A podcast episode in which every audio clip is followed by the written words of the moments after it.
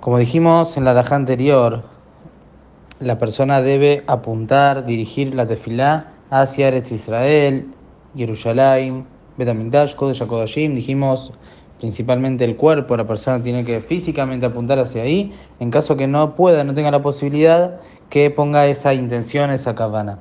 Es por eso que se acostumbró en el Patek en la medida de lo posible, como vamos a ver, a poner el ejal en el este, en el lado este, para que el Sibur, para que todo el Cajal hagan tefilá para el este, digamos en el este hablo sí, en nuestro caso, que vamos, apuntamos para allá, y el Sibur hace para el Ejal y también para Eretz Israel.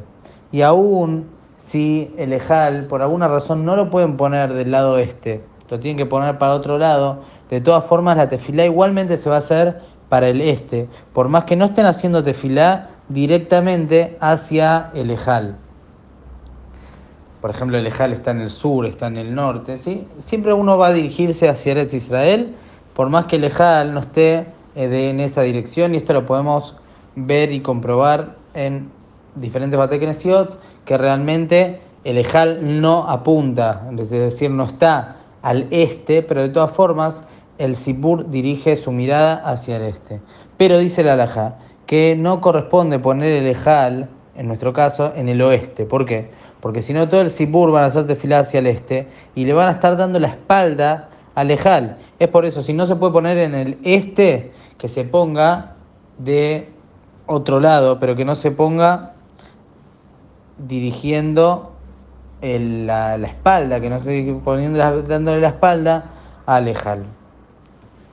En el momento, sí, otra alajá dice, en el momento de la Hazará del, del Hazán, no es necesario que el Sibur, que todo el Kahal, mire hacia el este, obviamente, entonces en ese caso puede cada uno mirar para cualquier lado. De hecho, la Alajá dice que está permitido sentarse en la Hazara.